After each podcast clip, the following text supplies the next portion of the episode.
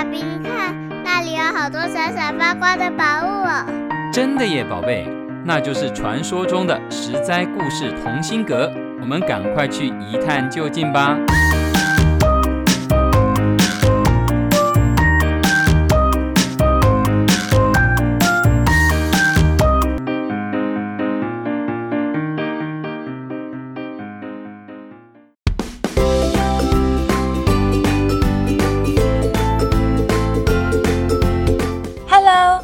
位亲爱的小朋友们，你今天过得好吗？我是实在故事同心阁里把幸福阳光洒在你身上的桑尼姐姐。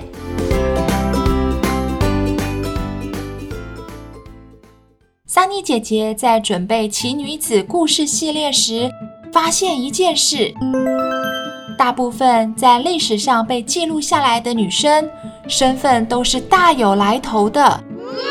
比方说太皇太后、皇后、公主等等，很少会是一般女生的故事。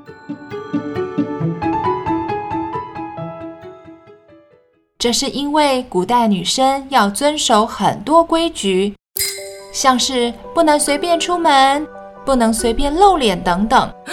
大部分的女生一生都待在家里。小时候没有机会读书上学，长大也不能考取功名，出去当官。What？这些女生的愿望就是可以嫁到好人家，嫁进去之后就负责打理家务，照顾小孩，奉侍公公婆婆。古代都是大家庭，要把上上下下都打点好，可是很辛苦的呢。这些没有记录、没有名字、很低调、牺牲奉献的女生，她们也是很闪亮、很耀眼的哦。只不过她们的闪亮是为了照亮家族、照亮家庭，就像蜡烛一样，燃烧自己，给别人光亮，也不在意自己失去了什么。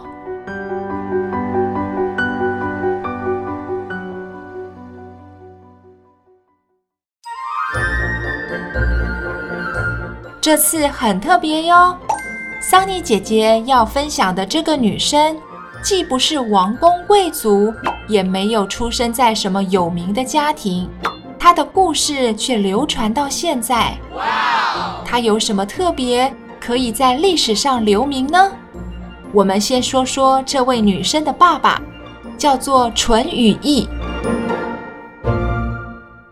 淳于意年轻时就不热衷当官。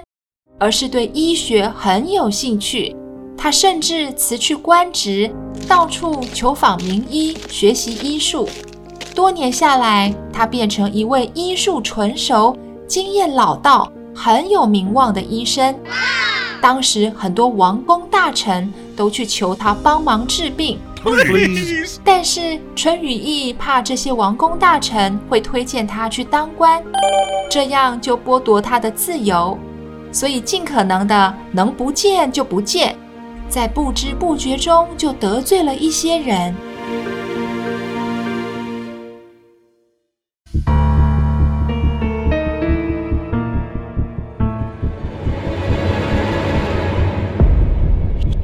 后来有人上书控告淳于意医死人，这个罪名按照当时的法律是要受肉刑的。所谓肉刑，就是对身体的惩罚，例如割掉鼻子、砍断脚、在脸上刻字等等，是非常残酷的刑罚。而且这种痛会变成一辈子的烙印，将来走在路上，大家都会指指点点。也不要奢望还能继续当医生了。陈羽翼得知消息，非常错愕，还来不及反应，就被拘捕了，准备押往长安接受肉刑的惩罚。他懊悔地对着五个女儿骂道：“可惜呀，我们家生的都是女儿，没有儿子啊！到了关键紧急时刻，女儿这么多。”又有什么用呢？没有一个能帮上我啊！唉，由于以前社会重男轻女，女生确实帮不上什么忙，全家大小都哭哭啼啼的，不知道该怎么办。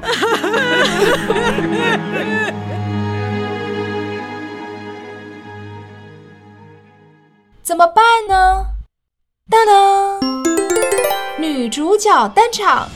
淳于意的小女儿缇萦听到父亲这样说，内心难过又着急。她心想：父亲当医生这么多年，一心一意想的都是如何帮助别人，也真的救了无数的人。如今却被抓，一旦受了肉刑，父亲之后的生活要怎么过呢？现在正是父亲最需要帮助的时候。难道只有儿子可以解决问题吗？女儿也可以的，女儿也可以为父亲挺身而出的。哇！想到这里，缇萦暗暗下了决心，她一定要跟随父亲一起到长安，不管用任何方法，都要救出父亲。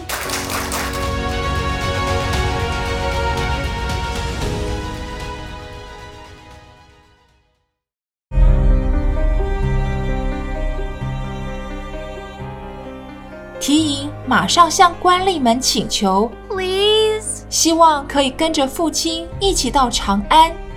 官吏们一开始不答应，No，毕竟押解犯人路途遥远，多带一位小女子超不方便的。在提莹的苦苦哀求下，官吏们感动提莹的孝心，终于点头答应。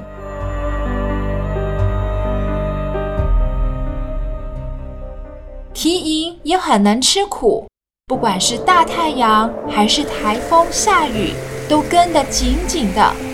晚上就跟大家一起露天睡觉，也不害怕呢。他们走了好多天，每天都走了几万步，走到缇萦的鞋子都磨破了，脚也肿起来了。可是他一声不吭。一路上，他只管用心照顾父亲，只要父亲没事，自己怎么样都行。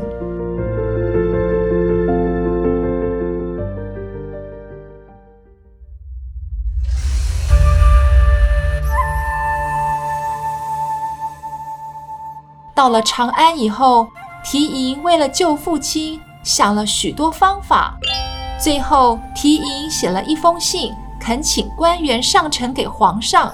信上写道：“小女的父亲淳于意曾经当过太仓令，人人都称赞他是个清廉公正的好官。Good. 现在却要遭受肉刑，受过肉刑的人不可能再长出新的肢体，即使想要改正过失，重新做人，也没办法了。小女愿意做官府中的仆人，代替父亲赎罪。”让父亲能改过自新。当时的皇帝是以仁孝出名的汉文帝，他看了缇萦的信，很是感动。尤其信中提到肉刑带来的问题，说的也很有道理。汉文帝便下令减轻刑罚，除去肉刑。百姓们听闻消息后，都欢呼雀跃，感谢皇上的恩德。淳于意自然也免去了肉刑。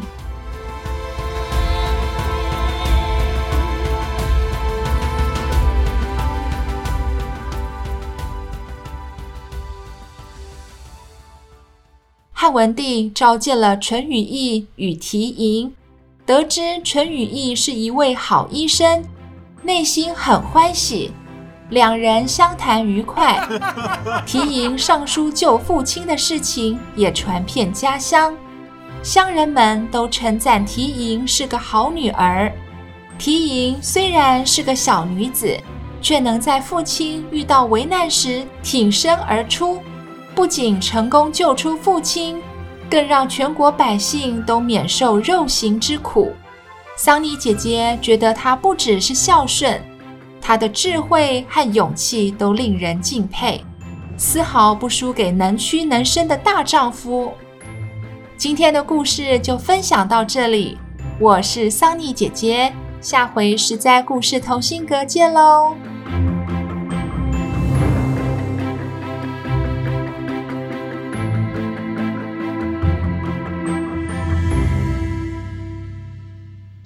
由实在实在网络教育学院制作播出。